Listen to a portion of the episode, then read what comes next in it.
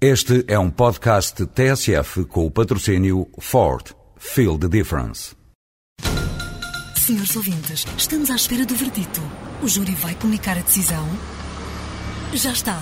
A decisão foi tomada. O Ford S-Max foi considerado o carro do ano de 2007. Ford S-Max. Sinta a diferença. O júri sentiu. Ford. Feel the difference. Vários são os estudos que nos confirmam ser Portugal um país de contrastes por vezes chocantes e de enormes assimetrias. Ao nível da criação de riqueza e do desemprego, Lisboa e a Madeira são oásis, com padrões de vida ao nível ou superiores aos europeus. O Algarve, devido ao turismo, tem um comportamento misto. O resto de Portugal, infelizmente, é paisagem. Vive-se especialmente mal no interior, cada vez mais um deserto de gente, de projetos, de energia. Vive-se também crescentemente pior no Norte. A taxa de desemprego ronda os 10%.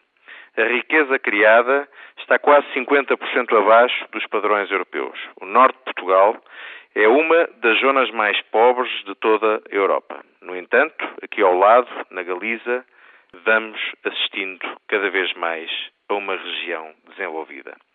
Há nove anos, os portugueses rejeitaram maciçamente um modelo de regionalização que retalhava o país em oito regiões artificialmente criadas. E o que é artificial dificilmente é explicável e não tem aceitação possível. O modelo então proposto, mais do que desenvolver, dividia os portugueses. É, no entanto, necessário reconhecer que o modelo atual de organização política do Estado, excessivamente centralizado, também não nos serve. A falta de poderes regionais, políticos e de gestão, autónomos e próximos das populações que servem e os devem escrutinar, é um dos fatores que explica este país macrocéfalo, desigual e desertificado, onde as gentes fora de Lisboa se sentem filhas de um Deus menor. Desejo, pois, que o tema da descentralização do Estado, chamem-lhe regionalização ou não, volta à agenda das matérias centrais que na política importa discutir. Só um Portugal descentralizado será um país mais justo, equilibrado e com um modelo de desenvolvimento sustentável.